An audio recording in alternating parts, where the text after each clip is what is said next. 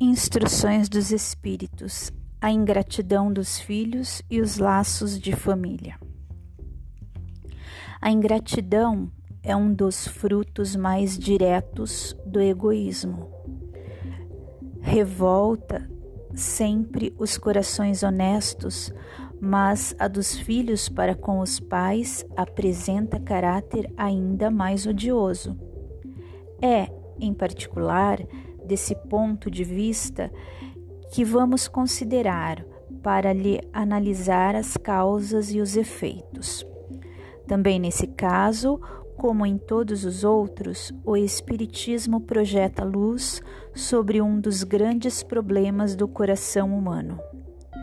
Quando deixa a Terra, o espírito leva consigo as paixões ou as virtudes inerentes à sua natureza e se aperfeiçoa no espaço, ou permanece estacionário até que deseje receber a luz. Muitos, portanto, se vão cheios de ódios violentos e de insaciados desejos de vingança. Há alguns dentre eles, porém, mais adiantados do que os outros. É dado em que entrevejam uma partícula da verdade. Apreciam então as funestas consequências de suas paixões e são induzidos a tomar resoluções boas. Compreendem que, para chegarem a Deus, uma só é a senha: caridade. Ora, não há caridade sem esquecimento dos ultrajes e das injúrias. Não há caridade sem perdão, nem com o coração tomado de ódio. Então, mediante inaudito esforço, conseguem tais espíritos observar os a quem eles odiaram na terra. Ao vê-los, porém, a animosidade se lhes desperta no íntimo, revoltam-se à ideia de perdoar e ainda mais a de abdicarem de si mesmos, sobretudo a de amarem os que lhes destruíram, quiçá os haveres, a honra, a família. Entretanto, abalado fica o coração desses infelizes. Eles excitam, vacilam, agitados por sentimentos contrários. Se predomina a boa resolução, oram a Deus, imploram aos bons espíritos que lhes deem forças no momento mais decisivo da prova. Por fim, após anos de meditações e preces, os espíritos, o espírito se, se aproveita de um corpo em preparo na família daquele a quem detestou e pede aos espíritos incumbidos de transmitir às ordens superiores permissão para ir preencher na terra os destinos daquele corpo que acaba de formar-se. Qual será o seu procedimento na família escolhida dependerá da sua maior ou menor persistência nas boas resoluções que tomou. O incessante contato com seres a quem odiou constitui prova terrível, sob a qual não raro sucumbe. Se não tem ainda bastante forte a vontade. Assim, conforme prevaleça ou não a resolução boa, ele será o amigo ou inimigo daqueles entre os quais foi chamado a viver. É como se explicam esses ódios, essas repulsões instintivas que se notam da parte de certas crianças e que parecem injustificáveis. Nada, com efeito, naquela existência há podido provocar semelhante antipatia. Para lhe apreender a causa, necessário se torna volver o olhar ao passado. Ó espíritas, compreendei agora o grande papel da humanidade.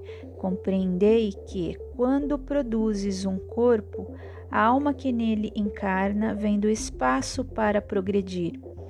Intentai-vos dos vossos deveres e ponde todo o vosso amor em aproximar de Deus essa alma. Tal a missão que vos está confiada e cuja recompensa recebereis, se fielmente a cumprirdes. Os vossos cuidados e a educação que lhe dareis auxiliarão o seu aperfeiçoamento e o seu bem-estar futuro. Lembrai-vos de que a cada pai e a cada mãe perguntará a Deus: Que fizestes do filho confiado à vossa guarda?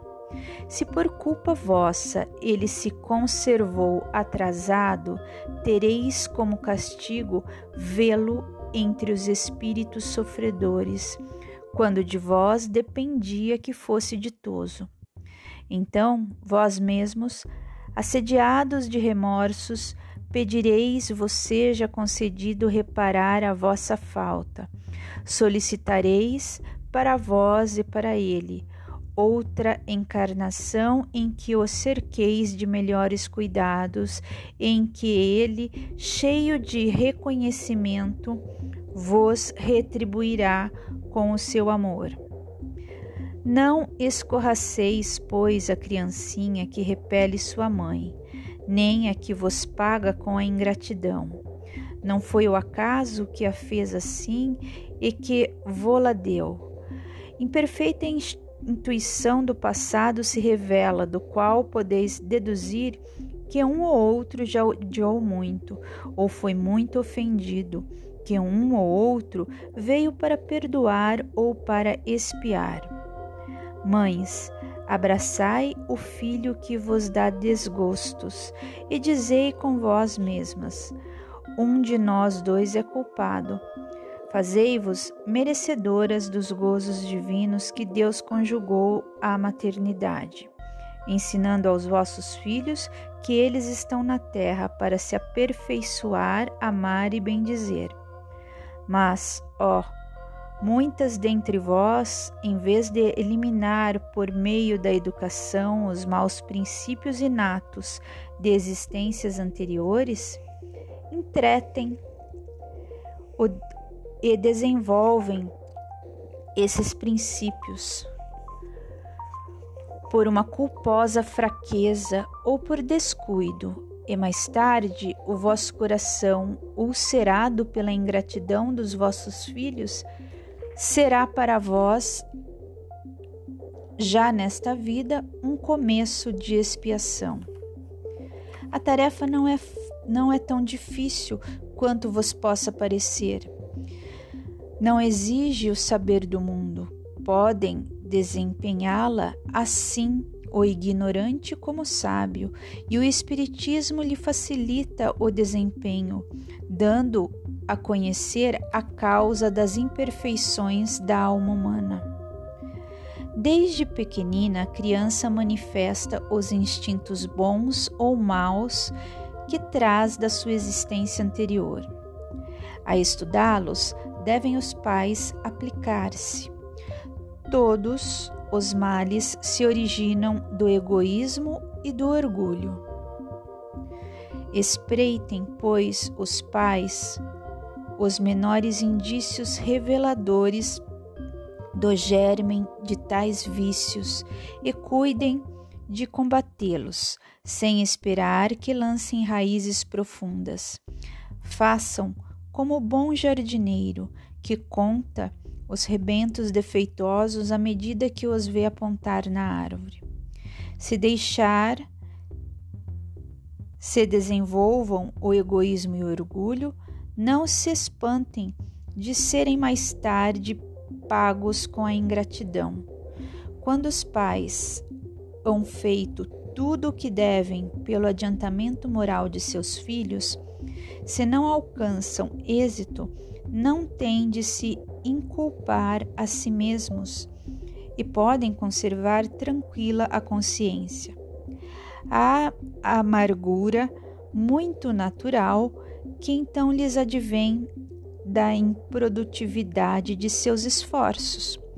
Deus reserva grande e imensa consolação na certeza de que se trata apenas de um retardamento que concedido lhe será concluir noutra existência, a obra agora começada e que um dia o filho ingrato os recompensará com seu amor.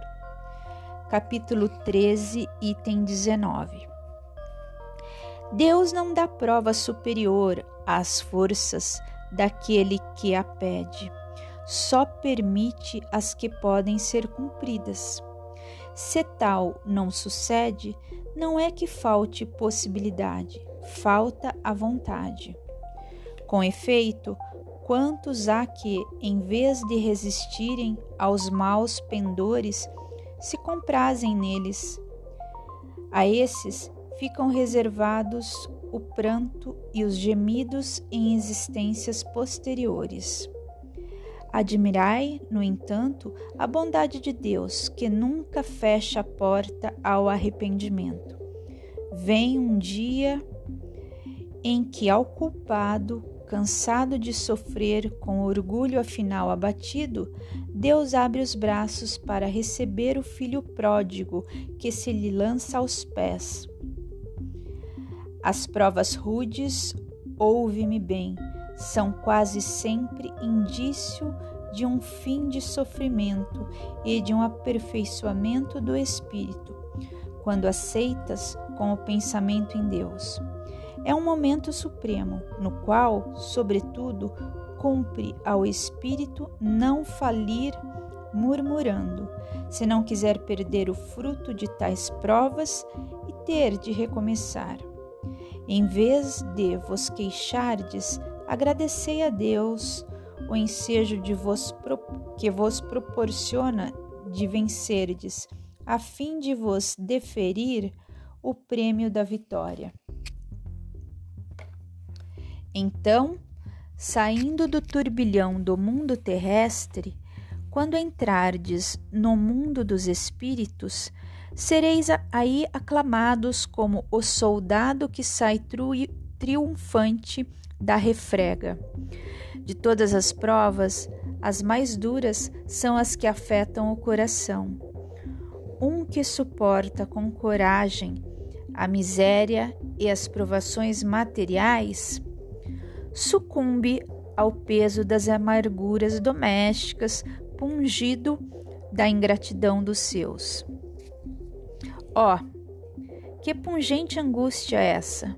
Mas em tais circunstâncias, que mais pode eficazmente restabelecer a coragem moral do que o conhecimento das causas do mal e a certeza de que, se bem haja prolongados despedaçamentos da alma, não há desesperos eternos, porque não é possível, seja da vontade de Deus, que a sua criatura sofra indefinidamente? Que de mais reconfortante, de mais animador do que a ideia que de cada um dos seus esforços é que depende abreviar o sofrimento, mediante a destruição em si das causas do mal? Para isso, porém, preciso se faz que o homem não retenha na terra o olhar e só veja uma existência, que se eleve a pairar no infinito do passado e do futuro. Então, a justiça infinita de Deus se vos patenteia e esperais com paciência, porque explicável se vos torna o que na terra vos parecia verdadeiras monstruosidades. As feridas que aí se vos abrem, passais a considerá-las simples arranhaduras. Nesse golpe de vista lançado sobre o conjunto, os laços de família se vos apresentam sob seu aspecto real. Já não vedes a ligar-lhes os membros apenas os frágeis laços da matéria. Vede, sim, os laços duradouros do espírito, que se perpetuam e consolidam com o depurarem-se em vez de se quebrarem por efeito da reencarnação. Formam famílias os espíritos que a analogia dos gostos, a identidade do progresso moral e a afeição induzem a reunir-se. Esses mesmos espíritos, em suas migrações terrenas, se buscam para se agruparem como o fazem no espaço, originando-se daí as famílias unidas e homogêneas. Se, nas suas peregrinações, acontecem ficarem temporariamente separados, mais tarde tornam a encontrar-se venturosos pelos novos progressos que realizaram. Mas, como não lhes cumpre trabalhar apenas para si, permite Deus que espíritos menos adiantados encarnem entre eles, a fim de receberem conselhos e bons exemplos e bem de seu progresso. Esses espíritos se tornam, por vezes, causa de perturbação no meio daqueles outros, o que constitui para estes a prova e a tarefa a desempenhar. Acolhei-os, portanto, como irmãos, auxiliai-os e depois, no mundo dos espíritos, a família se felicitará por haver salvo alguns náufragos que, a seu turno, poderão salvar outros. Santo Agostinho, Paris, 1862.